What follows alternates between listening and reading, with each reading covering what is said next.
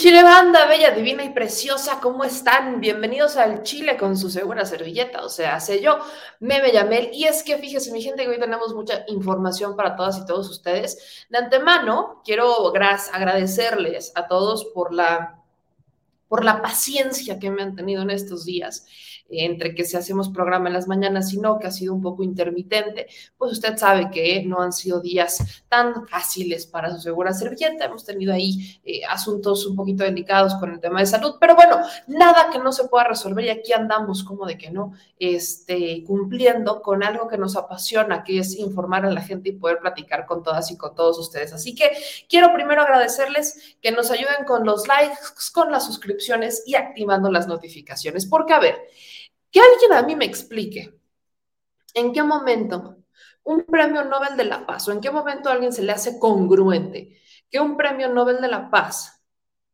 se termine juntando con quienes son explotadores, violadores de derechos humanos y que lo último que quieren es la paz, ¿no? Que solo quieren paz, paz, paz, paz. Nada de real paz. Hablo en particular de una mujer guatemalteca que se habría ganado el Premio Nobel de la Paz si no estoy mal, en el 92, justo cuando yo andaba haciendo. Y eh, ahora ¿no? Ha hecho como mucho esta tendencia de irse a juntar en tiempos de campaña, o sea, hacerle el caldo gordo a ciertos personajes en tiempos de campaña que definitivamente si algo no son, son defensores de derechos humanos. Y esta persona de la que ya muchos saben de la que estoy hablando, eh, resulta que supuestamente defiende a los grupos indígenas, ¿no? Resulta, resulta, bueno, eso dice. Cosa que después de juntarse con este tipo de personas, queda claro que no es tan así porque en cabeza de quién cabe que alguien que defiende a los grupos indígenas de las violaciones y de cómo abusan justamente de ellos, resulta que se junta justamente con los abusadores, que alguien a mí me explique. Pues hablamos justamente de Rigoberta Menchú, eh, ganadora del Premio Nobel de la Paz, guatemalteca, que eh, ella dice ser defensora de la paz, de la justicia social, de los derechos humanos de los pueblos indígenas de Guatemala, que se gana el Premio Nobel de la Paz y todo esto, pero resulta que le fue a hacer el caldo gordo, como dicen ahí por, por las redes sociales y como dicen aquí mucho en el argot mexicano, le fue a hacer el caldo gordo a la candidata del PRI en el estado de Hidalgo. Y mire que no es que uno quiera hablar de la candidata del PRI a cada rato en este espacio, pero es que a cada rato nos está dando de qué hablar Carolina Villano y no precisamente positivamente, no, no, no del todo positivo. Ayer, ayer y hace también algunas semanas platicábamos de cómo Carolina Villano se quiere colgar con todas sus fuerzas del presidente López Obrador para intentar eh, subir un poquito en las encuestas o intentar ganar uno que otro voto en el estado de Hidalgo, que es esta candidata del PRI, pero que la postularon por el PAN para que Omar Fayad no pudiera meter mano. Bueno, ya saben toda la tragicomedia que la hemos platicado ampliamente acá. Y resulta que ahora le fue a hacer el caldo gordo a Rigoberta Menchú. Pero esto, mi gente, no es lo único de lo que vamos a hablar el día de hoy, porque como le, ponía, como le pongo en el título, Prián y Circo. Prián y Circo. ¿A qué me refiero? Mi gente, Lord Huevos. ¿Usted se acuerda de Lord Huevos? ¿Se acuerdan de Lord Huevos? Yo sí me acuerdo de Lord Huevos. ¿Usted se acuerda de Lord Huevos? Bueno, Lord Huevos era un diputado en Durango que, pues un legislador local de Durango, que eh, fue hace dos años, se hizo viral porque le llevó una caja de huevos a una legisladora en Durango como para decirle que le faltaban, ¿no? De hecho es lo que le dijo, que le faltaban huevos y le lleva una caja, ¿no? Una bandeja de huevitos, de blanquillos. Y ahí se hizo viral los huevos. Esto muchos lo catalogaron como un acto completamente misógino de este personaje que se llama José Antonio Ochoa, que ahora, dos años después, José Antonio Ochoa está buscando ser presidente municipal. Y Lord Huevos la volvió a hacer con una campaña bastante circense, que desde mi perspectiva se está burlando de muchas mujeres víctimas de violencia y feminicidios, porque hizo una campaña bastante dramática y bastante cuestionable, que por supuesto, espero yo, esperaría uno, que fuera cuestionado por los legisladores y las legisladoras feministas que dicen ser en el Partido Acción Nacional. Más o menos de eso va a ir el programa el día de hoy, de las campañas tan extrañas que están utilizando los de oposición para intentar ganar votos, particularmente en estados como Hidalgo o el estado de Durango. Así que mi gente, ayúdenme a compartir, por favor, a dejar sus likes, a dejar sus comentarios dígame desde dónde nos está viendo y sobre todo dígame qué opina de los asuntos que vamos a estar presentando en este espacio el día de hoy, porque vale ampliamente la pena, sobre todo si usted es de Hidalgo y si es de Durango, dígame qué opina al respecto, porque la cosa se pone muy interesante. Y oiga, yo tengo que hacerles una pregunta también. Ayer me cuestionaban en, Facebook, si no estoy mal, era en Facebook, que por qué les decía a mi gente que como que no tenía derecho o que era un error común de varios comunicadores que hacíamos al decirles a todos y a todos ustedes, mi gente.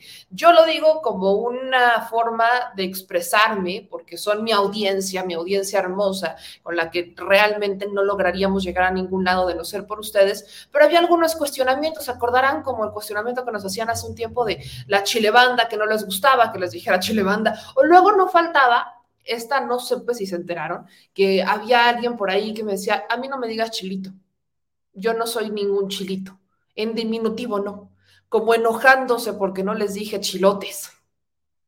¿Qué opina también de eso? Me gustaría conocer su opinión y voy a saludar brevemente a todos los que nos están viendo por acá.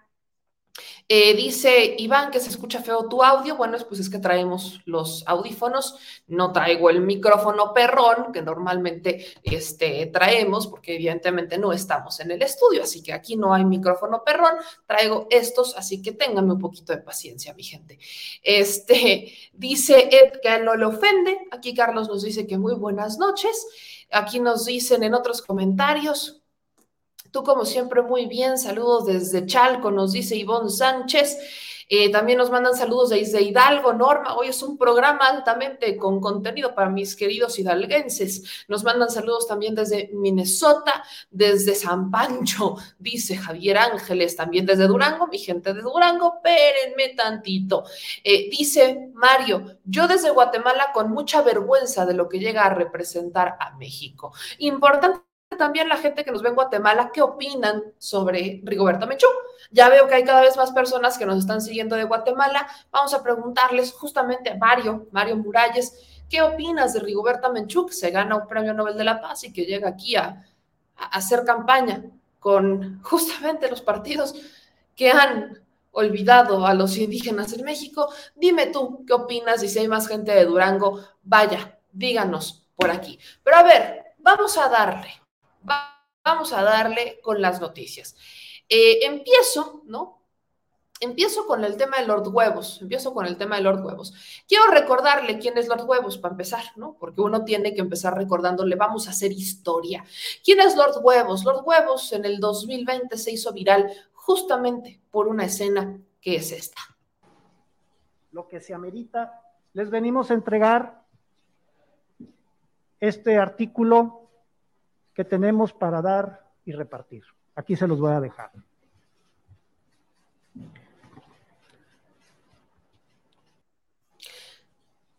Justo por esa escena se hace viral Lord Huevos, que es José Antonio Ochoa Rodríguez, ¿no? Les quería recordar la escena en el momento en el que él como diputado local pues entrega esta bandeja de huevos a sus eh, homólogos ahí en la Cámara de Diputados en el estado de Durango, porque decía que les faltaban huevos, ¿no? A los legisladores que no eran del PAN, por ejemplo, estamos hablando de legisladores de oposición, entonces, bueno, sí, de la oposición en Durango, no de la oposición federal, pero sí de oposición en Durango. Entonces, este video es este pequeño fragmentito de quién es Lord Huevos, solamente para que usted lo recuerde.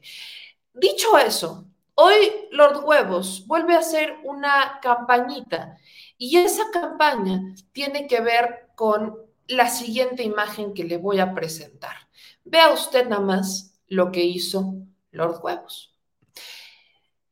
En la plaza pusieron tenis rosas de esta manera. Esto quiere decir, ¿no? Esta imagen, cuando se colocan los zapatos de esta manera en el piso, es una forma de protesta, ¿no? Es una forma de protesta por las mujeres que han sido violentadas Incluso se ha utilizado con los niños, con niñas que han sido violadas o que han sido asesinadas. O sea, este tipo este tipo de, eh, propaganda, bueno, no propaganda, este tipo de escena, lo que estamos viendo en pantalla, el colocar de esta manera los zapatos, es una forma de decir nos hacen falta y no es porque hayan tenido una muerte este, natural, sino que nos las arrebataron. Esa es la campaña. Pues resulta, ¿no? Que Lord Huevos hizo esta campaña, justamente esta campaña, con tenis rotulados con su nombre, ¿no? Meramente campaña. Tenis rotulados con su nombre, porque viva México. Tenis rosas, ¿no? Ahí bien bonitos, los mandó a pedir con el nombre, ¿no? Toño Ochoa, como lo pueden ver ahí, se ve perfectamente bien en pantalla, y ahí no acaba, ¿no? Ahí no acaba la escena, porque eh, Toño Ochoa, ¿no? En la Plaza Fundadores, ¿no? Es justamente en la Plaza Fundadores en donde lo hace, pues resulta que el día de hoy ya amanece la plaza, ¿no? Esto fue poner las imágenes y el 11 de mayo, más bien fue el día de ayer, amaneció así la plaza, sin un solo zapato, vacía, vacía, completamente vacía, completamente vacía. O sea, para que me entienda, solamente lo puso, solamente puso estos zapatos por la campaña, para la foto. Nada más. Solamente puso estos zapatos para la foto, para que hubiera foto y que pudiera lanzar una campaña. Quiero compartirles aquí este hilo, ¿no? Que pone la feminista out of context, política de Durango, ¿no? Solo tomaron una foto, amaneció la plaza completamente vacía, enviaron esta fotografía a los medios de comunicación y quitaron todos y cada uno de los tenis.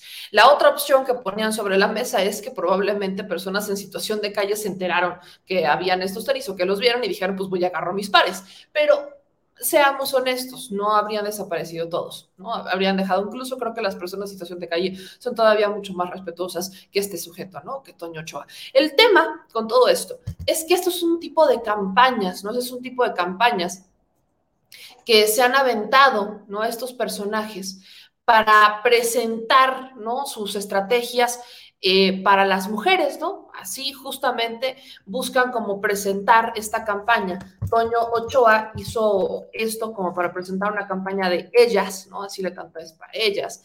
Y él busca ser candidato presidencial a la, a la presidencia de Durango, ¿no? Entonces sube, hace esta campaña, la hace muy virales, bien padre, aparte bajo el contexto del Día de las Madres bajo el 10 de mayo, que es cuando las ponen, y el día siguiente, que fue 11 de mayo, es cuando simplemente quitan las fotografías eh, y quitan los tenis. Entonces, estos son los personajes que yo le digo una y otra vez. Ellos no, no concibo a un solo panista, ¿no? Yo no concibo a un solo panista que pudiera realmente considerarse feminista o en pro de las mujeres. Desde mi muy humilde perspectiva, esto es un tema completamente misógino, esta podría tildarse, yo lo tildo hasta de burla. Es un episodio en donde Toño Ochoa, eh, que le repito, fue bautizado como Lord Huevos porque les dijo a mujeres, a diputadas mujeres que les faltaban huevos. ¿Por qué? Porque no estaban de acuerdo con él o con lo que estaba postulando su partido. Entonces, ese acto se suma justamente a poner, ¿no? Esta campaña, miren, es más, esta fue la foto, esta fue la foto completita. Ahí está, para que usted la vea. Esta fue la foto. Todos estos pares en la Plaza Fundadores, todos estos pares en la Plaza Fundadores los pusieron única y exclusivamente para hacer la foto. Nada más. Nada más. Única y exclusivamente para la foto. Listo. Nada más. No hicieron realmente mayor cosa, o sea, su propuesta es, es justamente el, ellas, ¿no? Como el defender a las mujeres, pero no me queda claro cómo es que las va a defender cuando en realidad este señor, pues lo único que ha demostrado es ser misógino. Pero Pérez, ahí no acaba, sino que hubo respuesta. En la misma plaza, al día siguiente, por aquí pone los tenis el 10, amanecen sin tenis el 11 por aquí 12. Amaneció la plaza llena de huevos. Ahora sí, podemos decir plazas para huevos, plazas con huevos, así no más. Entonces, ¿no? Se organizaron en Durango para darle respuesta y en la misma plaza en donde el señor puso los tenis y después los quitó, le pusieron un recordatorio de los huevos que le hacen falta ahora a este señor. Hablamos de Toño Ochoa, candidato a la presidencia municipal de Durango, que se burló, yo lo voy a decir así, se burló de las mujeres, se burló de una campaña que históricamente ha sido emblemática o ha sido característica por decir las mujeres que nos faltan. Nos hacen falta mujeres, ponemos los zapatos, nos hacen falta mujeres y ahora tenemos una gran respuesta desde mi muy también humilde perspectiva, una gran respuesta muy a tono con este señor Lord Huevos que definitivamente le hace falta. Ojalá ojalá los vaya a recoger a la plaza, ¿no? Ojalá vaya a recoger estos huevos a la plaza, porque se nota que le hacen muchísima falta. Muchísima falta le hacen a este señor, Lord Huevos. Mi gente de Durango, Tenga mucho cuidado con las campañas que se hacen, como le repito, PRIAN y circo. Esto es lo que caracteriza a las campañas del Partido Acción Nacional, del Partido Revolucionario Institucional. Hacen pan y circo, PRIAN y circo por eso. Entonces ahí lo tienen. Las preguntas que me quedan, ¿no? Al respecto de todo esto, ya radican en, vaya, los tenis no son baratos, ¿verdad? O sea, creo que hay que entender. Por mucho que los tenis sean este, los más económicos, ¿qué costarán? ¿300 pesos? ¿200 pesos? Póngale usted. Sinceramente no creo porque aparte van, ¿no? Con un, o sea, van personalizados. Entonces, yo no creo que esos pares de tenis hayan costado menos de 500 pesos, personalmente. Y lo estoy yendo muy por abajito. Pero vieron la cantidad de tenis solamente para una campaña o sea, esos tenis perfectamente los pudo, o sea, los pudo haber donado a personas que no tienen zapatos, por ejemplo, a gente en situación de calle, o pudo haber gastado ese dinero en otra cosa, pero lo único que les interesa es el marketing, nada más. Pero vaya, ahí no acaba, ahí no para. Eh, un colectivo, ¿no? A través de redes sociales pone este comunicado que es Las que arden. Y dice, la política de Durango no nos representa. Sus estrategias y propuestas son una burla para nosotras.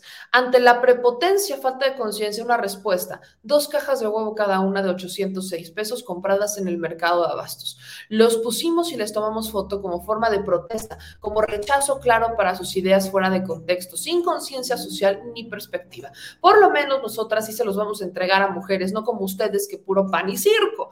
Posata, dejen de apropiarse de nuestros simbolismos de lucha de burlarse de nuestro dolor por las que no vuelven. Las mujeres no necesitamos tenis rosas para sentirnos seguras, necesitamos justicia y un alto a la violencia que ustedes promueven, con copia a Lord Huevos y políticos en general. Le repito, no podemos, y creo que este es un gran ejemplo, me da pie a decirlo, creo que este es un gran ejemplo de cómo no todos los feminismos son iguales. En este caso, ampliamente respaldado. Una gran campaña eh, de protesta ¿no? ante la falta de conciencia, ante la prepotencia, una gran respuesta por parte de las que no arden para decirle a Lord Huevos, aquí, aquí no nos van a estar utilizando. Aguas con eso. Ay, nomás, se la dejo, se la dejo. Un gran, un gran texto, un gran texto que lo están poniendo el grupo de las que Nada más para que a José Antonio Ochoa no se le olvide que no, no está con las mujeres, no, está con las mujeres. Y es más, lo peor del caso ¿no? es que este personaje dice, o sea, vea usted sus redes sociales, se las voy a compartir. Aquí tiene su red social, vea a Toño Ochoa, ¿no? Que también se puso en modo hacerle una cartita a Santa Claus. Eh, vamos a escuchar qué dice, ¿no? Son 45 La familia es lo más valioso que tenemos. Por eso, que no les falte nada es la mayor preocupación que tenemos. Para ellos queremos lo mejor, que tengan las oportunidades y herramientas para ser felices. Vivimos cuidando que nadie los lastime y que sean personas de bien, porque al final de cuentas, la familia es el mayor tesoro de una persona y también el mejor legado que le dejaremos a nuestra tierra. Sé cuánto te importa tu familia, por eso voy a trabajar incansablemente para que nada les falte. Contigo lo vamos a lograr. Toño Ochoa, candidato. ¿Saben qué es lo que me estresa de estas campañas? Lo tengo que decir. Me estresa que siempre te dicen, lo vamos a lograr contigo. La pregunta que siempre queda en el aire es, ¿y cómo? ¿Cómo? Pregunto. Porque es eso de, eh, para nosotros lo más importante es la familia y que estén unidos. Al final de cuentas, vamos a procurar que nada les falte. Ok, ¿cómo? Partamos por uno, ¿qué es lo que necesita la gente en Durango que les hace falta? Dos, ¿cómo es que tú lo vas a resolver? Tres, si lo planteas hacer con tenis rosas que dicen Toño Ochoa, no creo que vaya a funcionar propiamente. Entonces, o sea, los tenis no es algo que falte, los tenis no solucionan la violencia, los tenis no solucionan, los tenis no es ningún tipo de solución, pero me queda claro que con este videito que sube el 2 de mayo, pues tampoco él tiene ni la más mínima y remota idea. ¿Qué es lo que buscan para que también usted lo entienda? Con este tipo de videos, lo que buscan los candidatos es llegarle al corazón a usted, a sus emociones, conectar que usted los, no los sienta tan lejanos, que usted los vea y diga, ay, sí, se parece a mí, tenemos una familia similar. O sea, eso es lo que quieren. Las estrategias de campaña siempre están enfocadas en generar emociones y sobre todo últimamente, cuando ya les ha quedado claro que las emociones mueven y ellos buscan mover esas emociones, como decir, quieren generar una empatía con el pueblo con el que nunca se sientan, al que nunca platican, que solamente lo van y lo visitan en campaña. Pero justamente a estos personajes son a los que tenemos que tener en mira, porque son campañas que justamente eso buscan, presentarle a la familia, ¿no? Con las fotitos, que usted vea que abraza a una niña y a un adulto mayor, no es ningún tipo de coincidencia, no es algo que se le haya dado de forma natural, por supuesto que no, es algo que se hace completamente a propósito, casi, casi como con un guion, es más, con un guion se hace, de primero vas a empezar aquí, luego, o sea, es un guion de comercial como tal. Y lo que buscan es justamente eso, mover las emociones para que usted crea que esta es una persona empática, que esta es una persona cercana, que esta es una persona que tiene coincidencias, ¿no? que esta es una persona que dice, vaya, ¿no? Para eso. Ahora, Aquí, como pueden ver, ¿no? Esta es parte de su campaña del 10 de mayo, en donde dice las mujeres son los pilares que le dan fortaleza a nuestras familias y quienes se merecen todo nuestro respeto y admiración. Y hace como una felicidades mamás, ¿no? Lo pone el 10 de mayo, como enfocándose mucho en las mujeres y el nosotros nos vamos a acercar a ustedes, etcétera. Pero vea usted sus eventos de campaña, ¿no? Aquí decide Durango con el monumento al ego, ¿no? Vea usted nada más. Eh, algo así similar he visto, ¿sabe con quién? Con Sandra Cuevas. Se acordará usted de Sandraita Cuevas cómo se gastó como 400 mil pesos en su revista, ¿no? Revista Cuauhtémoc, porque nadie la iba a poner en una portada de revista, pero dijo con permiso, yo bajo la mía con el erario, ¿por qué no? Pues algo similar estoy viendo en pantalla con esta imagen de Decide Durango, ¿no? De Toño Ochoa, el monumento al ego. Y ahí lo tiene, ¿no? El bien guapetón, dice el señor, en un evento, ¿no? Como usted puede ver, que pues llegan las familias, a ver, ¿Cuántas personas, y yo se lo pongo, cuántas personas de aquí usted cree que hayan ido meramente por voluntad a este evento? Que digan, yo estoy plenamente convencido de ir con, eh, con Toño Ochoa, ¿no? ¿Cuántas personas de acá realmente usted ve convencidas? Vámonos a ver a los que están en la parte de atrás, ¿no? Muchos de ellos, pues ahí andan que sí, entre la foto y demás, pero este fue un evento, un evento bastante chiquito, usted lo puede ver. ¿no? Aquí tienen a los jóvenes, ¿no? Como el, los jóvenes son el motor de nuestra campaña, las mujeres son el pilar de las familias es la campaña que toda la vida estamos escuchando. Intentar llegarle a los corazones de los electores para después votarlos y olvidarlos, porque así funcionan. ¿eh? Entonces, usted conózcalo, conozca a estos señores, porque son los que justamente buscan su voto para después olvidarlos y luego regalar huevos, porque según él faltan. Pero cuando al que le faltan, ese producto de gallina, al que le falta es a él. Y pasando de esta campaña, vámonos con Doña Rigo, Doña Rigoberta Menchú. E, este, miren, mire usted, la, presencia de Rigoberta Menchú con la candidata del PRIAN en este evento, ¿no? Que aquí se lo comparto, lo sube evidentemente a sus redes sociales. Y aquí quiero que los que son de Guatemala me echen la mano. Este es el momento de manifestarse, mi gente de Guatemala. Porque dice Carolina Villano, Juntas somos más fuertes, tal y como nos los enseñó Rigoberta Menchú en este encuentro de amigas. Por eso, como mujer y próxima gobernadora, me comprometí en Pachuca a trabajar en equipo para que todas las hidalguenses tengamos muy pronto un hidalgo mucho mejor. Parte pésimamente escrito. Y aquí sale, ¿no? Doña Rigoberta Menchú, ahí está, con Carolina Villán.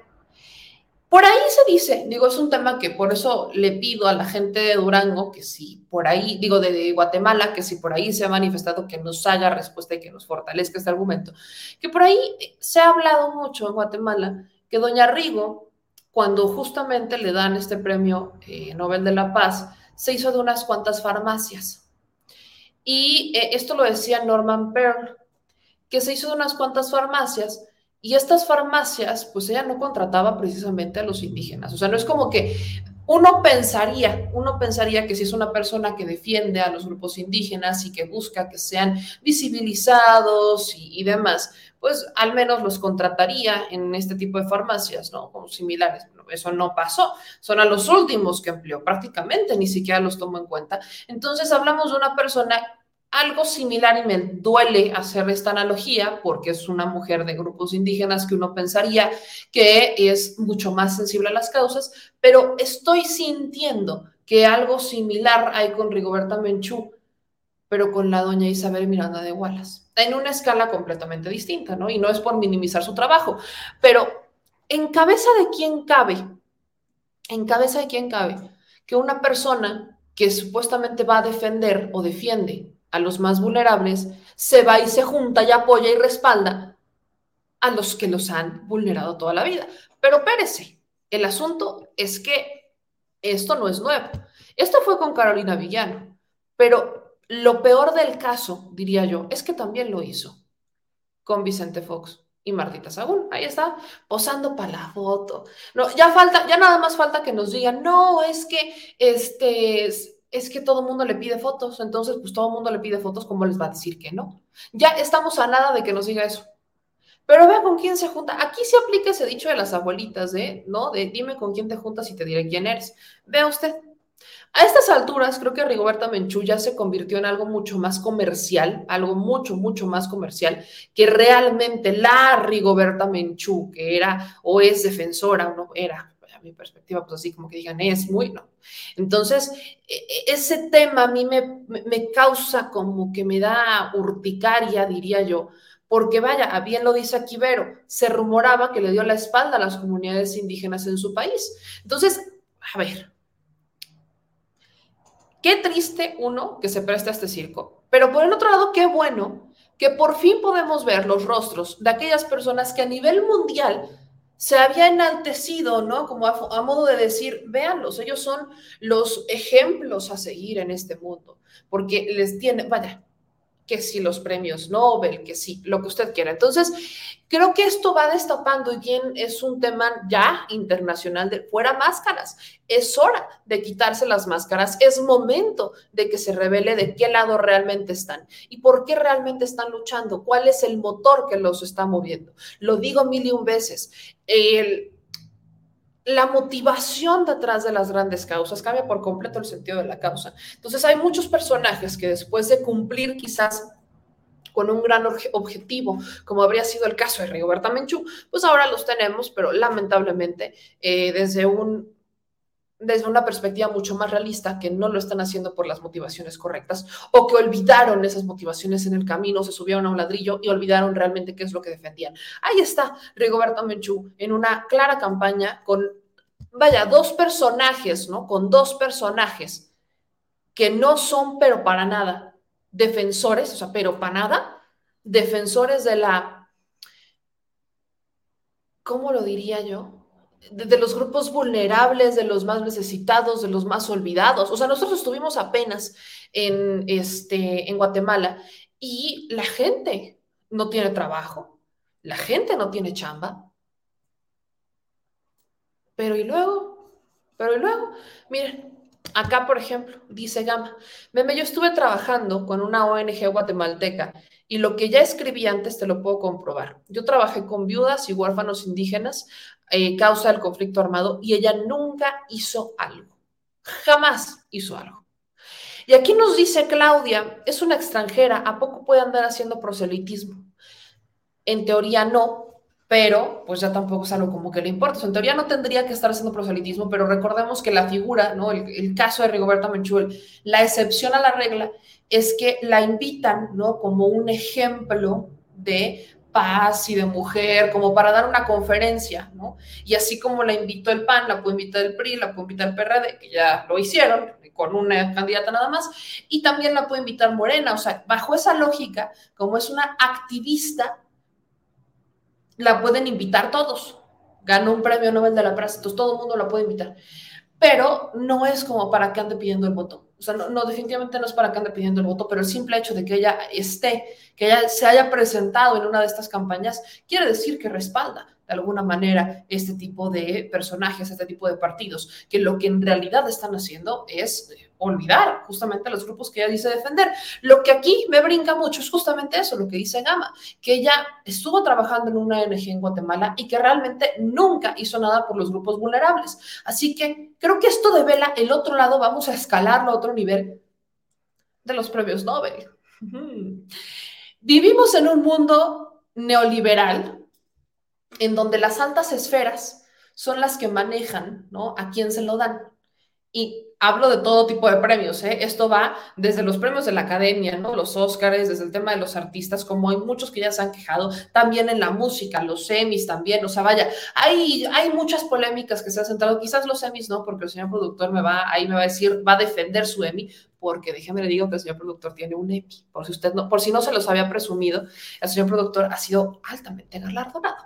Pero sí hay varios, varias organizaciones que lejos, muy lejos de realmente postular o de dar los premios a quienes se lo merecen, lo están haciendo más por un tema de cuotas por cumplir con la cuota, porque den a la imagen un mundo de inclusividad, por dar a la imagen de, miren, no, aquí está, estamos cumpliendo, aquí hay, pues es la única que hay, no es la única que conocemos, es la única que ha hecho ruido. O sea, mucho se ha centrado el tema de entregar este tipo de premios a personajes que no realmente habrían realizado el trabajo como muchos de nosotros esperamos. Le digo que aquí ya anda el señor productor armándome la de tos, porque justamente me dice, tiene dos, o sea que yo, por favor, corrija, porque no es un Emmy, son dos. Son dos semis que tiene el señor productor. Imagínese, usted ya le estaba yo quitando uno. Imagínese nada más cómo me atrevo, cómo oso a quitarle un Emmy al señor productor que ahí los tiene, que nunca me los ha enseñado, por cierto, pero ahí los tiene en, su, en su domicilio. Entonces, son dos semis los que tiene el señor productor. Y una nominación, no, ya cállese, sino aquí nunca voy a terminar. Pero como le digo, el señor productor es ampliamente galardonado, ¿no? Por eso anda aquí. Eh, por eso se da los lujos que se da de comer cereal con leche y eh, meterse sus este, analgésicos en el programa, ¿no? Por eso se da esos pequeños lujos que le dan dos Emmys y una nominación. Pero bueno, a lo que quiero llegar es que muchas de estas organizaciones, muchas, muchas este, de estas organizaciones, no están realmente este, premiando a las personas que deberían de premiar. Por ahí nos decían justamente, eh, le dieron también el Premio Nobel de la Paz a Obama, como por, ¿qué hizo Obama para ganarse el Premio Nobel de la Paz? Que han hecho muchos otros personajes para ganar ciertos premios cuando uno sí puede estarnos cuestionando. Y en el caso de Rigoberta Menchú, bueno, ya se ganó el premio y luego, ¿qué hizo? Sí, el Premio Nobel de la Paz, qué padre. y luego, me dicen aquí que ella eh, parece que es dueña de todas las farmacias similares en Guatemala. Ha ayudado con esas farmacias, con medicamentos a las personas que no la tienen, porque la, salud no es, no es gratis en Guatemala. ¿Los habrá ayudado o, o no? no? O sea, no sé porque ahí entran los cuestionamientos en la congruencia. No nada más es llegar y ganar y después te olvidas de lo que eres. Así que ve usted el, personaje que es en ese momento Rigoberta Menchú y sobre todo cómo es que estos personajes pues se juntan con justamente lo que juraron combatir, dicen o al menos eso dijeron ampliamente en las campañas. Lo dijeron, lo repitieron y no se cansaron una y otra vez de, presumirlo, ¿no? Lamentablemente. Pero bueno, aquí mi gente vamos a cambiar también de tema porque hay información importante que compartir sobre Estados Unidos y México. ¿Qué es la información importante a compartir? Bueno, que el día de hoy se anunció, el canciller Marcelo Ebrard tiene algunas horas, que anunció una inversión de 4 mil millones de dólares de México y Estados Unidos en la frontera común. Estos, quiero dividirlos, ¿no? Son, aquí es una modernización, se lo voy a compartir. Esto es importante para todos los que estaban diciendo, no es que Biden, esto, vaya, paren las prensas.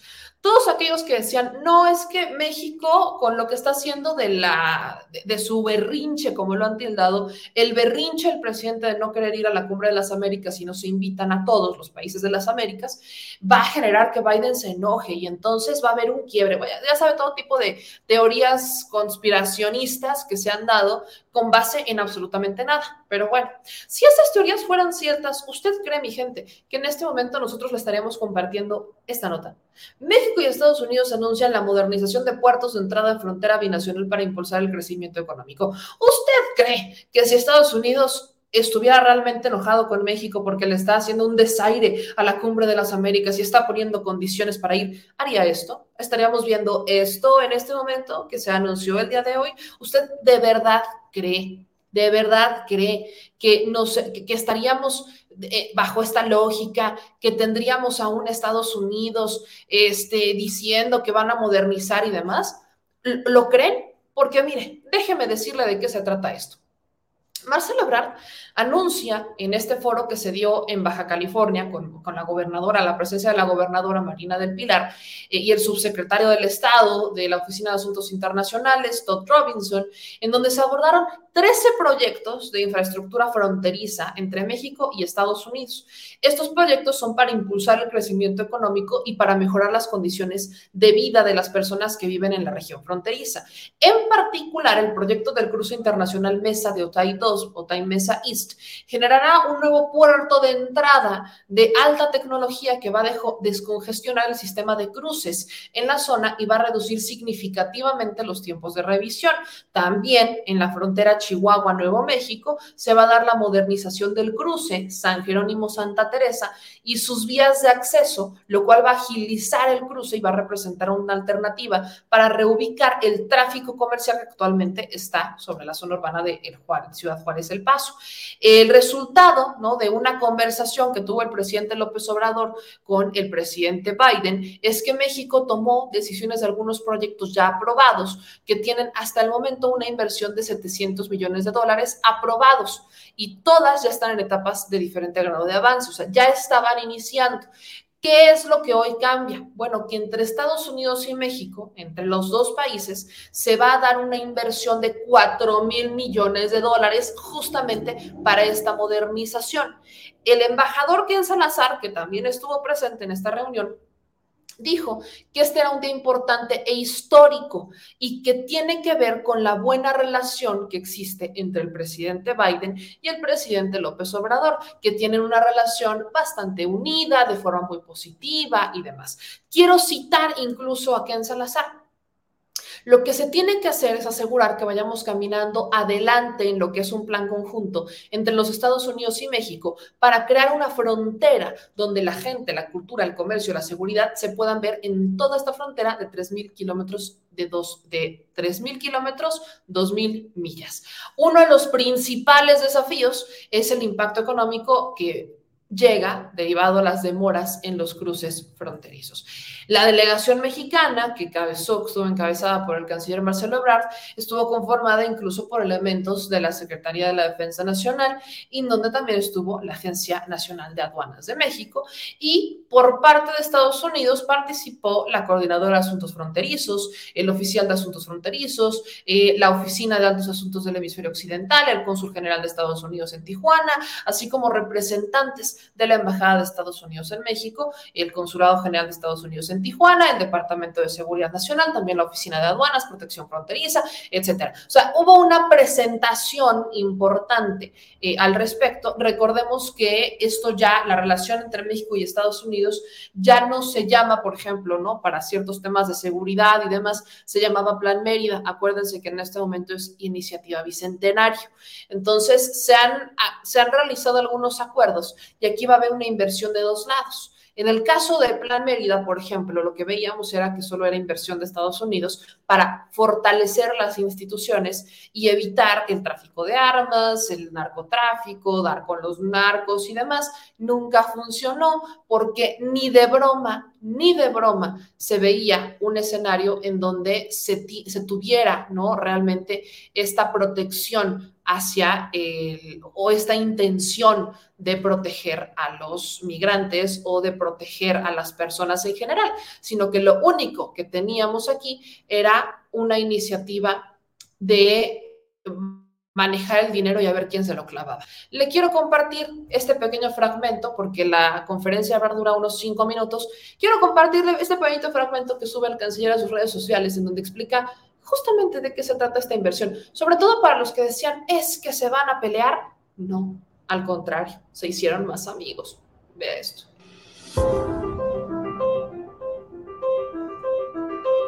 Resultado de esa conversación que tuvo el presidente eh, López Obrador con el presidente Biden. México ha tomado algunas decisiones que quiero referir muy rápido, que es 14 eh, proyectos aprobados en solo más o menos unos cinco meses, lo que nos habría tomado en nuestros tiempos una década al ritmo que íbamos. Esto es una inversión hasta hoy de 700 millones de dólares aprobados y todas ya están en etapas de diferente grado de avance.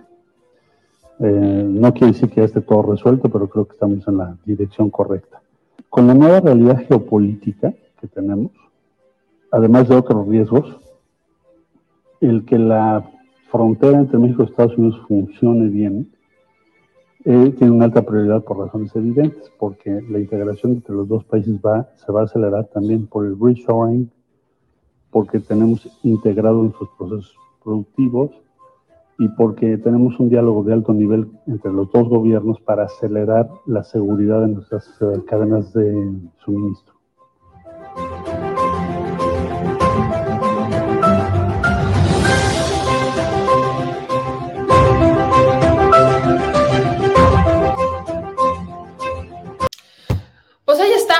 Poco del fragmento de lo que dijo el canciller Marcelo Ebrard el día de hoy. Y esto no es solo, no, es todo en el caso de Estados Unidos. Fíjese que hay temas también importantes que tienen que ver justo con lo que le voy a decir, el asunto de la gasolina. Mi gente, póngame atención, porque Estados Unidos parece que le está copiando la estrategia del tope de precios a la gasolina al presidente López Obrador.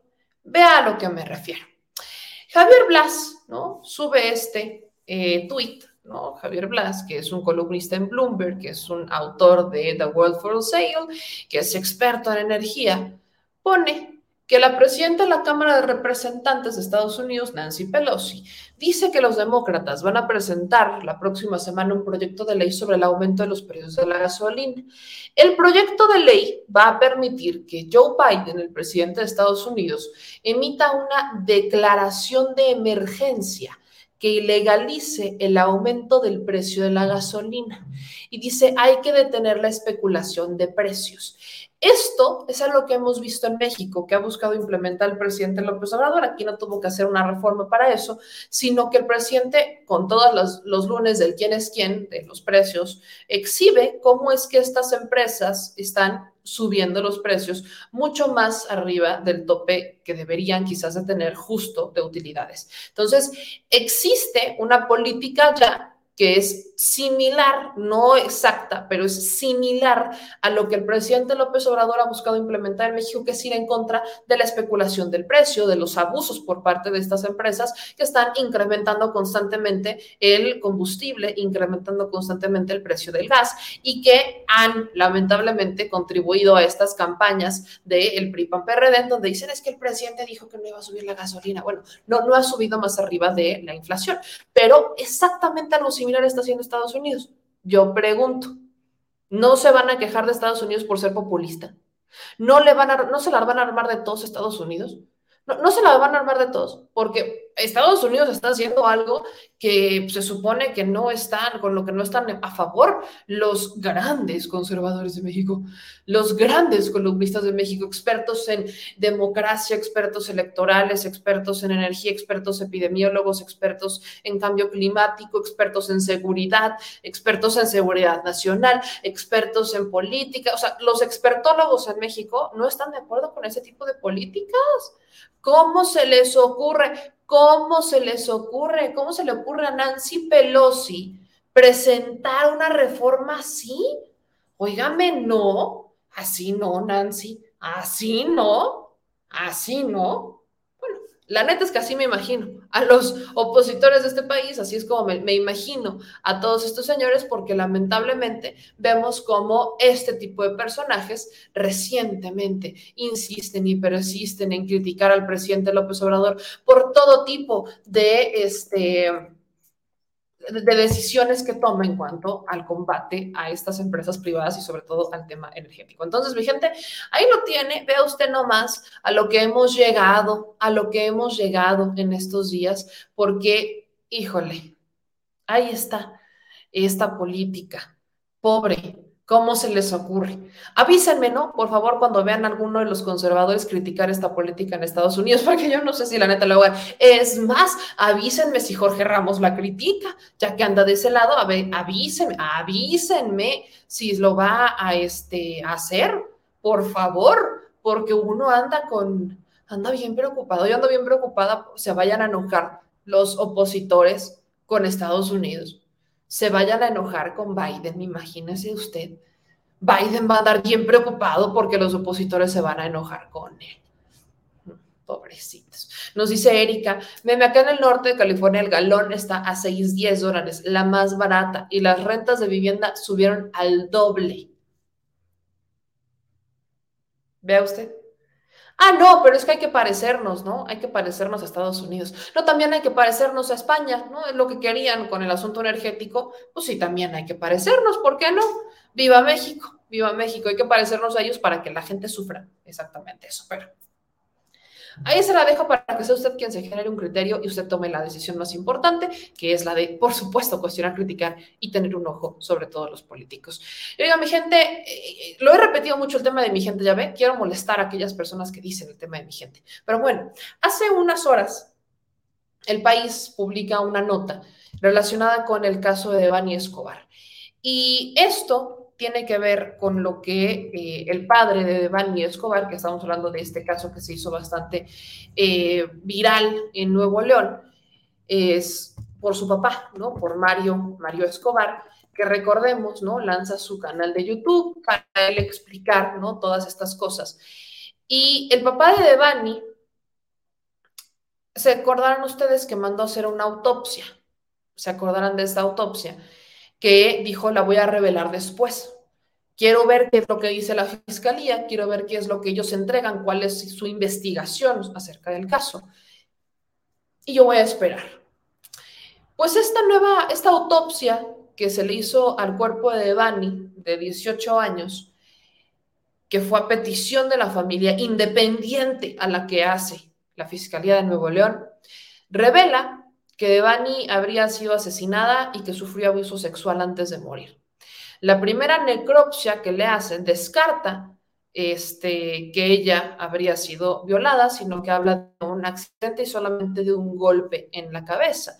Pero esta, esta segunda necropsia, que es la que hace el padre de Devani, habla de que esto no fue un accidente, descartaría la hipótesis de un posible accidente de la joven y sugiere que su cuerpo habría sido que ella fue golpeada varias veces con un agente contundente en la cabeza y murió antes de llegar al tanque de agua. Se trataría de una muerte violenta, homicida. Este es el texto al que tuvo acceso el país. Y el cadáver presentó huellas de una relación sexual violenta.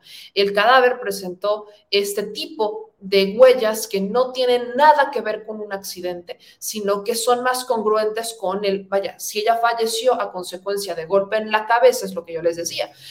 La, lógica de la Fiscalía de Nuevo León, de, del doctor que hace la autopsia, es que ella se habría caído que se habría golpeado, bueno, o sea, por un accidente se habría caído, se habría golpeado, y entonces estaba todavía despierta, ¿no? Cuando está en la cisterna, se despierta, se levanta y termina muriendo en la cisterna, ¿no? Termina muriendo en la cisterna cuando, según la lógica del titular o del doctor que hizo la autopsia a cargo de la fiscalía, habría ¿no? dicho que ella pues, fue un accidente, ¿no? que con la caída se habría golpeado. Esa fue la segunda hipótesis, porque la primera es que ella se habría brincado la barda, una barda que no, definitivamente no hay pruebas y de hecho los videos demuestran que nunca se brincó ninguna barda, pero la primera teoría de la fiscalía es que ella se brinca la barda de motel y entonces accidentalmente se cae en la cisterna. esa fue la primera. La segunda vuelve a apuntar a, a un tema de accidente, pero esto que revela la autopsia independiente que realiza el papá de Devani, entonces está hablando de un feminicidio es exactamente a lo que se ha estado apelando. Resulta que la Fiscalía pues ya habría integrado esta nueva información a la carpeta de investigación, aunque hasta este momento se han quedado completamente callados, completamente callados. O sea, esta información ya se les habría entregado. Recordemos que su padre Mario Escobar solicita una segunda autopsia el 25 de abril y posteriormente la entrega a las autoridades. Ese es el documento al que se ha tenido acceso en los medios de comunicación.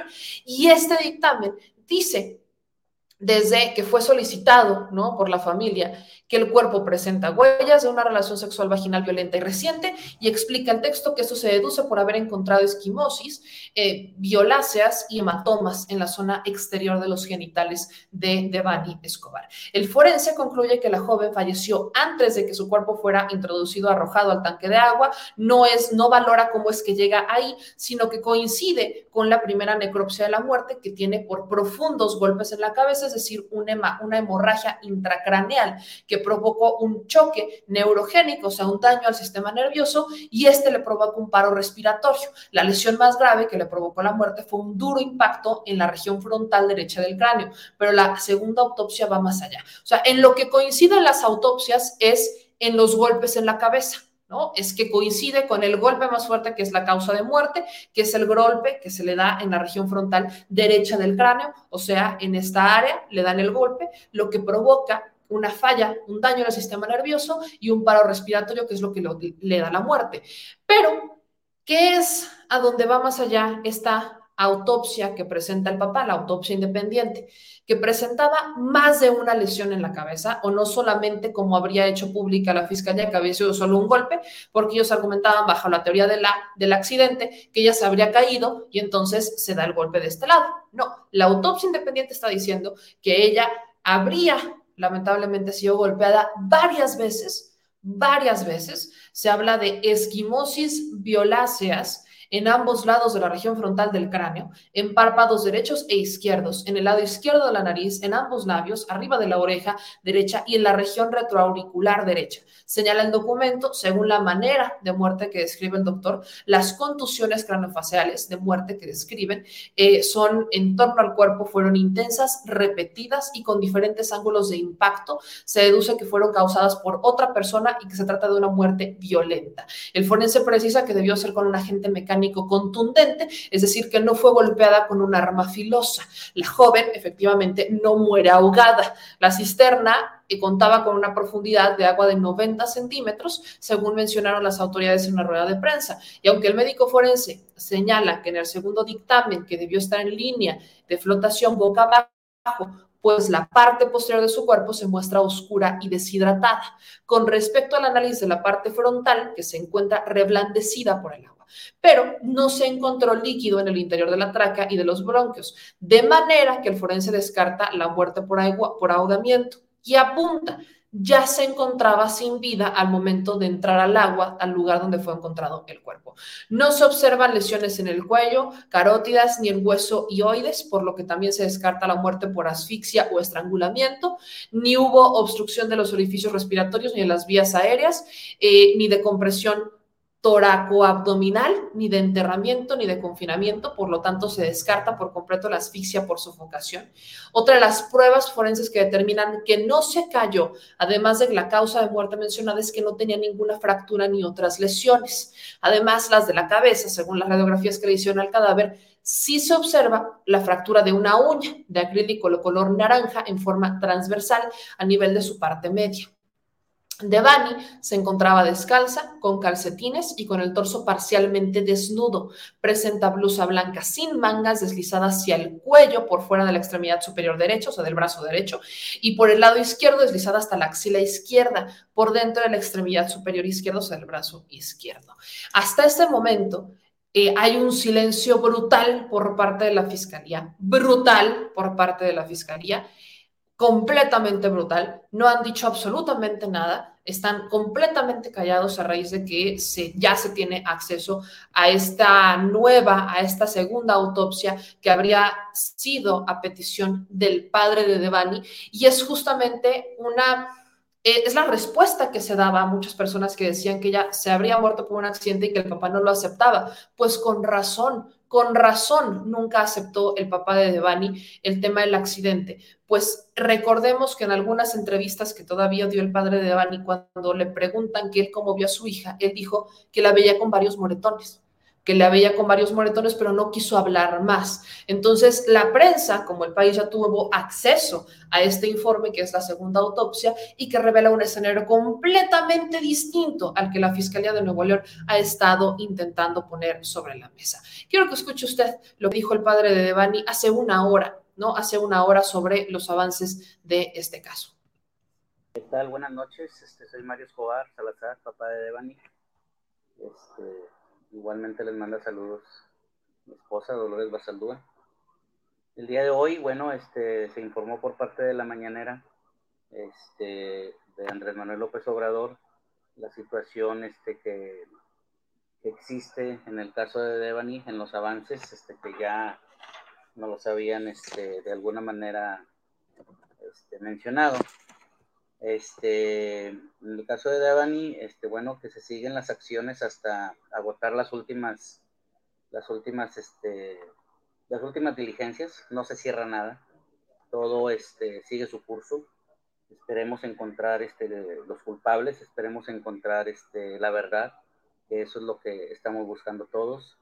Este, comentan también que se están investigando sujetos que podrían estar vinculados este, con el feminicidio de Devani este, se ha conformado un grupo interinstitucional este, con la Fiscalía General del Estado.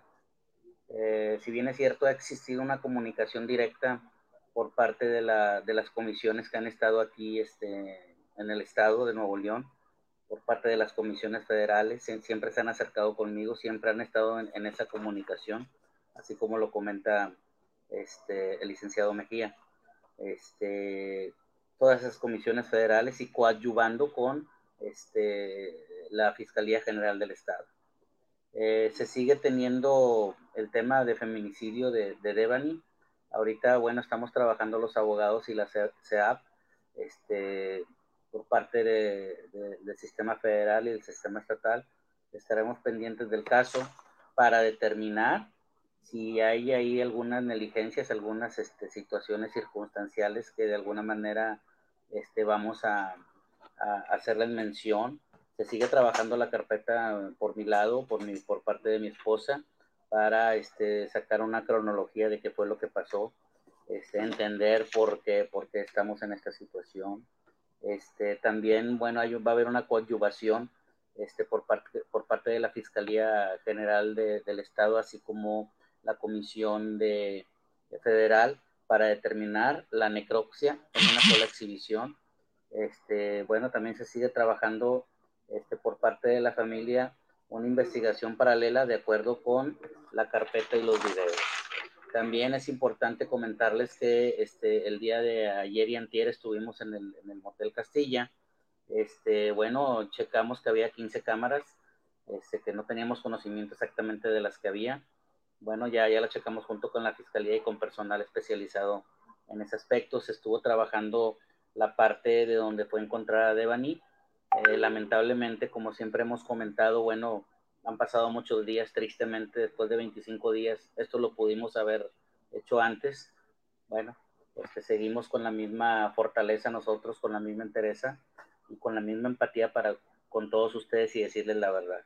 Sabemos que es demasiado tarde, pero bueno, también comentarles que al parecer la, la empresa Alcosa ya este, nos facilitó los DBR para checar las cámaras que estaban en su poder y poder este, checar a ver si no existe ningún faltante. Así como es importante comentarles que también este, las cámaras de, del Hotel Castilla, bueno, son 15 y bueno, esperemos que funcionen todas y si no, bueno, pues yo se los haré, se los haré saber y, mencionarlos en su momento, ya que también fueron confiscados los tres DVR que tenían ahí al, a la mano. Este, comentarles también que esto es bien importante, que en ningún momento nosotros como familia, dentro de nuestras cuentas, dentro de nuestras este, páginas, nunca, nunca hemos pedido un peso, ni lo vamos a pedir, porque no es este, ni es el momento, ni es la situación. Nosotros queremos la verdad. Si hacemos esta situación es para informarles a ustedes de viva voz lo que estamos haciendo. Queremos la verdad. Estamos cansados ya de que haya pasado, repito, lo de María Fernanda, repito, lo de Devani, repito, lo de Yolanda, y que no nos falte nadie más. Si esto va a ser un parteaguas para poder este, cambiar nuestra forma de ser, nuestra nueva normalidad en Nuevo León, en México, lo tenemos que hacer. Entonces, por lo pronto, este, ese es el mensaje que quería darles el día de ahora. Muchas gracias, buenas noches, Dios los bendiga. Y este, seguimos en la misma... Pues ahí está el mensaje del papá de Devani, eh, donde dice que pues se van a reunir con el presidente, bueno, va a haber una reunión con el presidente, recordemos que en la mañanera decía el presidente López Obrador que a petición de los padres, si lo han solicitado con todo gusto, él los va a recibir el día de mañana, y no solamente a los papás de Devani, sino también a este, los papás de Yolanda, que es este caso, y probablemente también al caso de María Fernanda, que son tres casos emblemáticos que han ocurrido en un periodo muy pronto, o sea, han ocurrido muy cerquita uno de otro. Primero fue María Fernanda, luego va Devani y luego va el caso de Yolanda, que la fiscalía los ha manejado los tres de una forma brutal brutal, porque en el caso de María Fernanda hubo una omisión, dijeron que no era un secuestro y entonces termina asesinada la niña. Luego en el caso de Devani insisten en que es un accidente, hay una segunda esta autopsia que el padre entrega, porque esta autopsia, imagínense, esta autopsia está en manos de la fiscalía. Y no está en manos de la fiscalía apenas ayer, sino que está en manos de la fiscalía desde hace ya algunas semanas. ¿Y cómo es posible que la fiscalía siga diciendo que Devani se habría caído accidentalmente, que fue un accidente. ¿Cómo es posible que con esta segunda autopsia, que ya se supone que está integrada en las carpetas de investigación, se supondría que ellos ya tendrían que haber cambiado la línea de investigación y bajo esa premisa no han hecho absolutamente nada. Y en el caso de Yolanda están diciendo que fue un suicidio, que la forma en la que encontraron sus objetos personales apunta a que se suicidó. Hablamos de, en el caso de Yolanda, es madre, o era madre, perdón era una madre que dejó a una pequeñita. Entonces, eh, apunta a suicidio, luego en el segundo dicen que fue un accidente y en el primero no hicieron absolutamente nada, que no había sido un secuestro, secuestro y después sí. Por eso, cuando vemos los pleitos, ¿no? Entre el fiscal y el gobernador de Nuevo León, al final del día aparece otra vez un circo, vuelve a aparecer un circo, porque los dos han estado omitiendo responsabilidades. O sea, en el caso de Samuel García, el fiscal de Nuevo León, no hay ni a quién irle. O sea, no es que uno sea mejor que el otro. No es que uno sea mejor que el otro, es que los dos están de la patada, porque Samuel está colgándose de estos casos, ¿no? Como para decir yo soy el héroe porque le estoy exigiendo a la fiscalía que haga su trabajo, porque no lo está haciendo bien. Ajá, papá, pero están pasando estos casos y tú no estás haciendo nada para evitarlos. ¿En dónde están las políticas públicas para evitar este tipo de delitos? Tienes al mismo secretario de seguridad que el Bronco. ¿De qué te quejas del Bronco? No lo voy a dejar de repetir. Y en el caso del fiscal, le dice al gobernador, usted ponga a hacer su trabajo, yo hago el mío y las familias las vamos a proteger y demás. ¿Con qué cara? ¿Con qué cara? O sea, en Nuevo León las cosas están pasando, pero de la patada, ¿eh? ¿Por qué? Porque quien realmente gobierna Nuevo León no es el gobernador, ni siquiera el fiscal es el verdadero fiscal. El secretario de Seguridad, aquí les poníamos el currículum de Aldo Fachi, antes de ser secretario de Seguridad, antes de tener toda esta carrera dentro de las instituciones y ser galardonadísimo y no sé qué, el señor estuvo trabajando como asesor de empresas privadas, como lo es Cemex o FEMSA o Telmix. O sea, Aldo Fachi fue consultor de estas empresas. ¿Se dan cuenta quién realmente gobierna Nuevo León? Se, dan cuenta quién realmente mueve los hilos en Nuevo León. Son los empresarios. Solo que ahí no se han destapado propiamente, como Claudio X González, que ya es más libre como el viento, que ya empieza a demostrar que efectivamente, pues él está este, detrás de los partidos políticos y lo dice hasta con orgullo. Eh, ni siquiera hemos llegado a ese punto con los empresarios de Nuevo León, porque son ellos quienes ponen a los candidatos, son ellos quienes ponen a los fiscales, son ellos quienes ponen a los representantes del Poder Judicial, son todos ellos los que lo hacen para al final lavarse las manos. Entonces, si en estos casos estuvieron implicados intereses, pues ellos no quieren manchar la imagen de Nuevo León. Imagínense que en Nuevo León se tenga que decretar una alerta de género. Imagínense que en Nuevo León se tengan que implementar medidas por la violencia de género que existe, por los feminicidios. Imagínense esas campañas en el gran Nuevo León de los grandes empresarios tan industrializado, que en realidad estamos viendo que siguen en la época de las cavernas en Nuevo León. O sea, que han querido vender una imagen al mundo de, oh, Nuevo León, somos nosotros los grandes, este, los evolucionados, deberían todos de seguir nuestro ejemplo, ¿no? No dicen incluso los de Nuevo León que ellos son los, personajes que toda la vida vaya, manejan y ellos este, tienen grandes resultados y que los del sur duermen mientras ellos trabajan. Bueno, esas son las hipótesis que se manejan en Nuevo León, cuando en realidad lo que está pasando es que es un desastre. ¿Qué es lo que hay el día de hoy? Las benditas y maravillosas redes sociales benditas y maravillosas redes sociales que permiten desde distintas trincheras exhibir, desnudar la realidad de lo que ocurre en un estado como Nuevo León. Eso es lo que pasa. De no ser por las redes sociales, los medios tradicionales no estarían diciendo nada, a menos que sea Susana Uresti, ¿no? Que ella, caso curioso, viene de este grupo de empresarios, porque viene del Milenio, que son los que más reciben recursos después del norte en el estado de Nuevo León de forma mediática. Y resulta que Susana Uresti tiene todas estas exclusivas relacionadas con Nuevo León. Pero ¿quién se las filtra?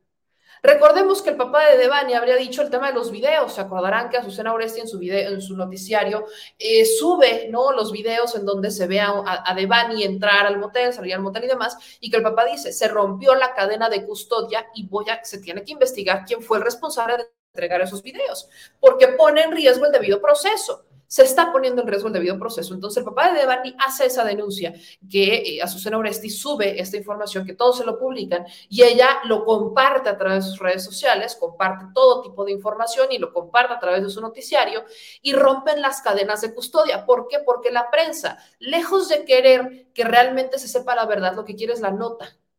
Muchas veces la prensa termina por violar el debido proceso a veces de los, de los, de los casos, pero también seamos honestos, de no ser porque se publican los videos, de no ser porque se exhiben los dictámenes de, este, de la otra autopsia en el caso de Devani, no tendríamos, no, no podríamos presionar a un fiscal por no estar haciendo su chamba. Seamos también honestos en ese lado. Cuando tenemos casos tan particulares como el del gran fiscal de Nuevo León o el del gobernador de Nuevo León, lamentablemente tenemos que ser los medios de comunicación, las redes sociales, los ciudadanos quienes hagan el contrapeso. Yo lo vuelvo a decir, son 700 mil personas las que votaron por el Bronco, por Samuel García, perdón. Los mismos que pusieron al Bronco pusieron a Samuel García. 700 mil personas en Nuevo León de un padrón de 4 millones. O sea, una minoría es la que eligió Nuevo León. Una minoría es la que puso un gobernador. Y además, el fiscal, muy vinculado al PRI, entra en el 2018 nadie puede hacer absolutamente nada. Porque para correr al fiscal necesitan hacerlo los diputados. ¿Alguien ha visto a un diputado local en Nuevo León exigir la renuncia del fiscal? Porque yo no los he visto. Yo no los he visto. Se solidarizan y buscan justicia y qué padre, no, pero ninguno dice absolutamente nada al respecto. Entonces, qué, qué bueno que el presidente López Obrador va a recibir de primera mano a los eh, padres para que se pueda hacer eco desde el gobierno federal, porque el gobierno de Nuevo León no está haciendo absolutamente nada, no está haciendo absolutamente nada al respecto de la protección a las mujeres, está más preocupado por Texas, que está en campaña, y eh, está más preocupado Capullos por los niños chiquitos, pero olvidan a los migrantes, olvidan los albergues de migrantes que también están en una situación deplorable, olvidan los albergues de adultos mayores que también están en una situación deplorable, y lamentablemente Vemos que los priistas, panistas, de Movimiento Ciudadano, no voltean ni siquiera a cuestionar a Samuel García por esto. Y ¿sabe que también es lo triste? Que yo no he visto a muchos diputados locales de Morena exigirle, que vaya, son muy poquitos allá en Nuevo León, exigirle a Samuel García. No, no, no los veo, no los veo. Entonces, híjole, por ahí me preguntaban que por qué no voy, eh, por qué no voy a ir a la mañanera de mañana. No sabe lo que me frustra, pero es por una situación de salud. Eh, hoy no ha sido un buen día, hoy no ha sido un buen día tampoco, ayer ha sido un buen día. Entonces, este, no puedo ir por justamente ese tema de salud. No, ya, ya llegó un punto en mi vida en que no voy a arriesgar mi salud por eh, una mañanera, ¿no? Ya llegué a ese punto de mi vida, entonces, no, esa es la razón por la cual no voy. Sí me frustra bastante, porque es, no solamente hay un caso, no solamente tengo una pregunta, no, tengo varias. Entonces, estoy viendo si algún compañero, algún otro youtuber va a ir a la mañana de Nuevo León para, pues, pasarle para que ellos hagan estas preguntas, pero pues todavía no me contestan, todavía no me contestan. Entonces, esa es la razón, porque por ahí me preguntaban, ¿por qué no vas? Y yo, pues, pues, es un tema de salud, mi gente. Este, hoy no han sido, hoy, hoy no ha sido un día bueno y tampoco ayer. Eh, aquí nos dice Raúl Villaseñor, si un diputado presentó la propuesta fue Waldo Fernández, pero los demás no quieren poner al fiscal en el banquillo de los acusados. Eh, dicen aquí, Antonio, tenemos legisladores laxos en Morena, ese es el problema. Y fíjense también que en Morena, creo que si no mal me falla mi instinto, son poquitos y están peleados. ¿Cómo le vamos a hacer al respecto? Son poquitos y están peleados, o sea, ¿cómo? Este, creo que va a ir Hans. Voy a preguntarle a Hans a saber si va a ir para que pueda él presentar estas este, preguntas, porque por supuesto que son importantes y sobre todo que el presidente y sea el gobierno federal quien pueda eh, meter mano, meter mano en estos casos cuando la fiscalía no está haciendo bien su chamba y cuando el gobernador, quién sabe, está más preocupado por la frontera con Texas, está bien preocupado por su relación con Texas, ¿no? Qué, padre que Nuevo León se preocupe por su relación con Texas, qué, qué padre, pero vaya, creo que la prioridad debería de ser los que viven y radican en Nuevo León, no, no el gobernador de Texas. Si digo, si mi memoria no me falla, los 700 mil que lo votaron, pues lo votaron aquí en México, no lo votaron en Texas. Entonces, ¿en dónde quedan estas lógicas, no? Ahí con el, con el gobernador, pero bueno. Eh, aquí Guadalupe nos dice, este, me, te quedas corta en varias cosas. Hay un niño adolescente muerto en el DIF, ya lo habíamos mencionado desde hace mucho tiempo, me queda Guadalupe, creo que no lo viste. Y dice, y gracias a Mafián se hizo una segunda autopsia. No sé, mira, yo, yo sé que le agradecen mucho a, Mafián, eh, porque Mafián dijo que él le dijo al papá que eh, hiciera una segunda autopsia, pero es solamente la versión de Mafián. ¿Alguien ha escuchado al papá que diga, gracias a Mafián, yo le hice o solicité una segunda autopsia a mi hija. Yo no lo he escuchado. Y yo no me voy a dejar llevar solamente por una versión de los hechos. Me encantaría ver las dos. Entonces, eh, por eso seguimos buscando al papá de Devani para que podamos hacerle varias preguntas y este, quedarnos solamente con la versión de Mafián, creo que es quedarnos a la mitad del camino. Y sí, el tema de el, niño adolescente muerto en el DIF, yo lo he dicho muchas veces, Guadalupe.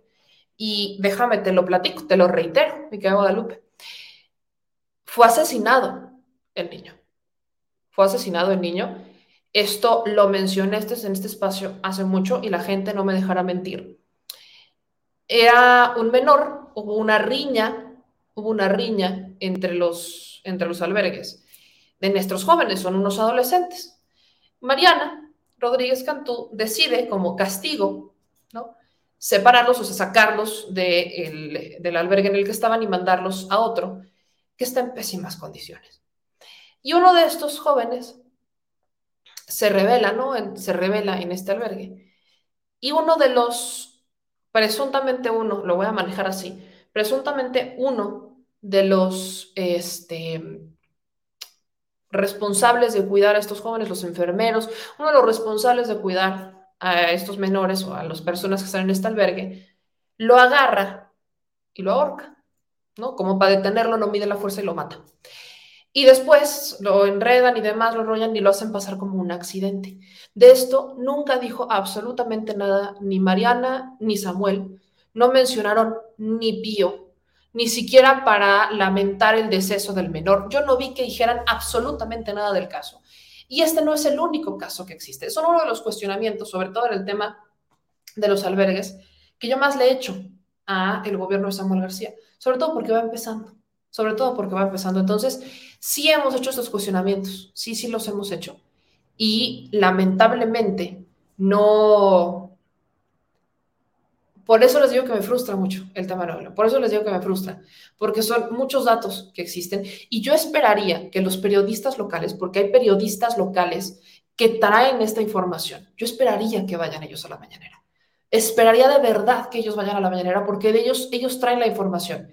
Y digo, no son todos, hablo de los periodistas locales independientes, no hablo de los medios de comunicación, hablo de los independientes, que ellos traen los datos y que pueden hacer estos cuestionamientos en la conferencia de prensa. Esperaría, esperaría que eh, realmente fueran a hacerlo.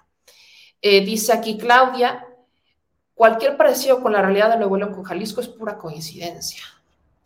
Dice calladita la Marianita, ya desconfió de ella, dice Patricia. Eh, dice, ¿qué pasa con el niño que exhibió en redes? Lo sigue exhibiendo, Blanche, lo sigue exhibiendo, le vale un soberano cacahuate, lo sigue exhibiendo, como si no hubiera un mañana. No le interesa eh, que el menor tenga un derecho a la privacidad. Creen, y vuelvo al punto, creen que porque el menor no hay nadie que lo reclame o no hay un padre detrás o una madre detrás que esté reclamando el, asunto de por qué están exhibiendo al niño, cree que ya lo puede hacer. O sea, se cree la mamá del niño y no es así. O sea, cuando eres gobierno no es un acto de beneficencia. Y yo no estoy diciendo que no los vaya a cuidar, no estoy diciendo que no se presente, qué padre que va y que juega con ellos, o sea, qué padre, ¿no? Está muy padre. Pero eso es lo mínimo quizás esperado. Hay muchas otras cosas que se puede hacer. Y una de las que está obligada es justamente, justamente a proteger y respetar la ley. Y eso no está pasando. Nos dice aquí María Isabel, y Mauricio Cantú no es de Monterrey, sí, pero él es diputado federal. Y como diputado federal, él presentó un punto de acuerdo para que los diputados locales exigieran al fiscal que presentara en la Cámara y que rindiera cuentas, si es así, pues entonces correrlo. Pero no le han hecho caso. O sea, un diputado federal hizo un, presenta un punto de acuerdo para exigirle a los diputados locales que hagan su chamba y no la hacen. Entonces, hay que entender cómo está la división de los poderes. Él es federal.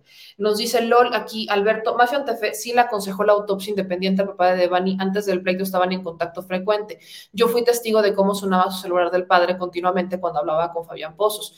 Eh, Obviamente eran los de la fiscalía los que estaban jode y jode para que no hablara. El padre ahora podrá negarlo, pero parecían amigos vuelvo a decir, es solamente una versión, porque, por ejemplo, lo que yo vi, y vaya, no es que esto, no, no tengo nada en contra de Mafiane, absolutamente nada, pero creo que es solamente un lado de la información, porque lo que yo vi es que sí, sonaba el teléfono, pero yo nunca los vi frente a frente.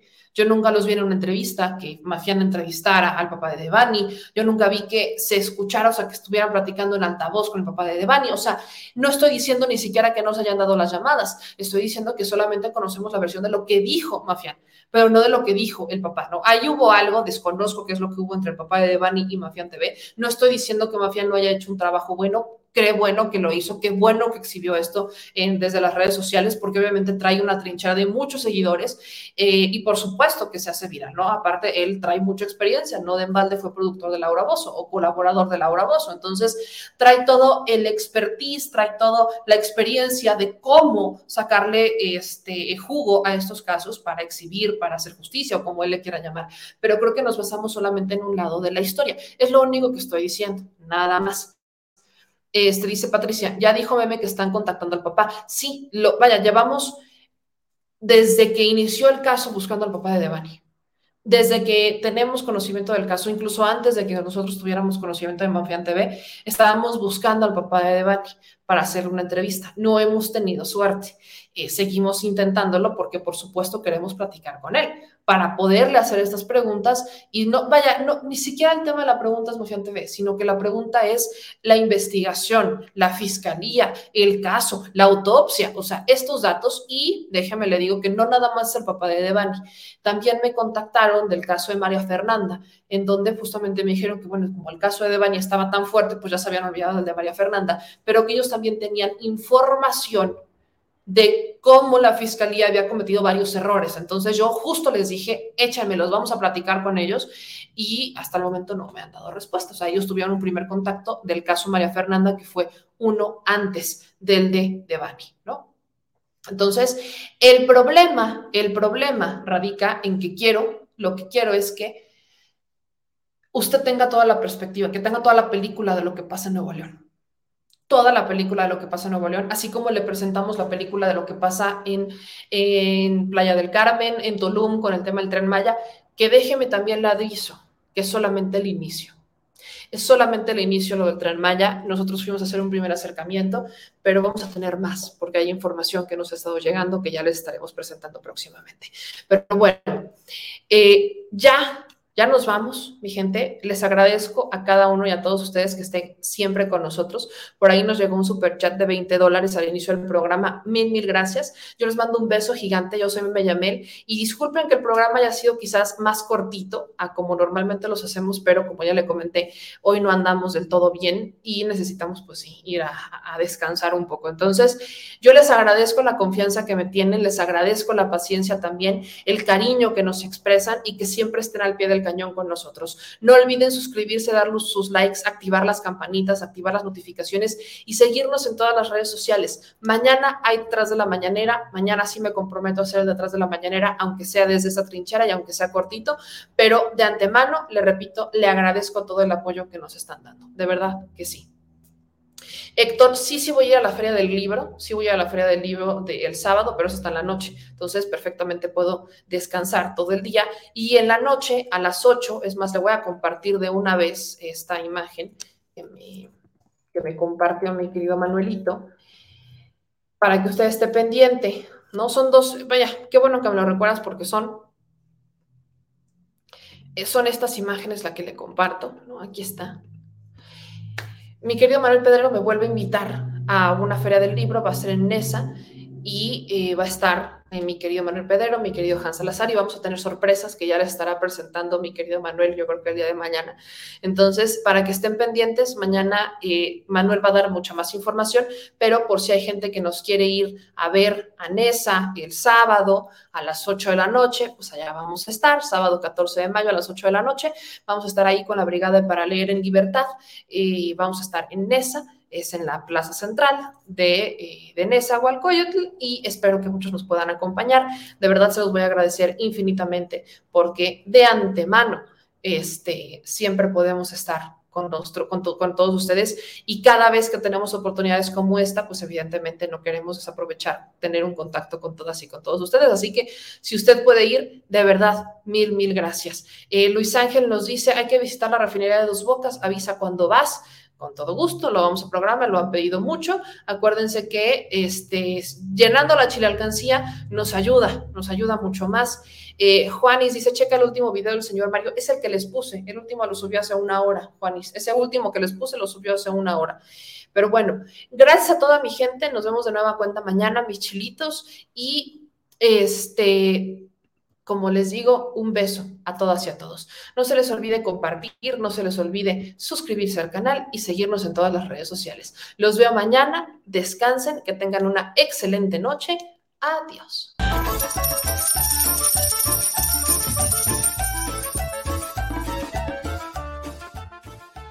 Al Chile Recuerda que una forma de apoyar nuestro proyecto e impulsarnos a generar más y mejor contenido es a través de los superchats en nuestras transmisiones en vivo. Solo tienes que dirigirte al recuadro donde escribes mensajes, darle clic al símbolo de moneda, colocar los datos de tu tarjeta bancaria, el monto a donar y de forma inmediata se verá reflejado en un recuadro de color con el mensaje de tu preferencia. Otra manera, por si no nos alcanzas a ver en vivo, es ir a la descripción de nuestro video de YouTube, darle clic a la liga de PayPal y repetir el proceso como en los superchats. Ese recurso llegará directo a nuestra cuenta bancaria. En Facebook también puedes apoyarnos de forma mensual. En el inicio de nuestra página encontrarás el botón Quiero colaborar. Ahí podrás adquirir una membresía que nos impulsará a seguir combatiendo la infodemia desde esta plataforma. Y si eres de los que no confía en la tecnología, puedes hacer un depósito o transferencia a nuestro número de tarjeta Banamex, desde cualquier establecimiento, banco y hasta tu aplicación móvil. Anótalo. El número es 4766-8415-9203-0897. Recuerda, esto es completamente voluntario. Y es una forma de apoyar e involucrarte más con este proyecto independiente. Hazlo tuyo y comparte.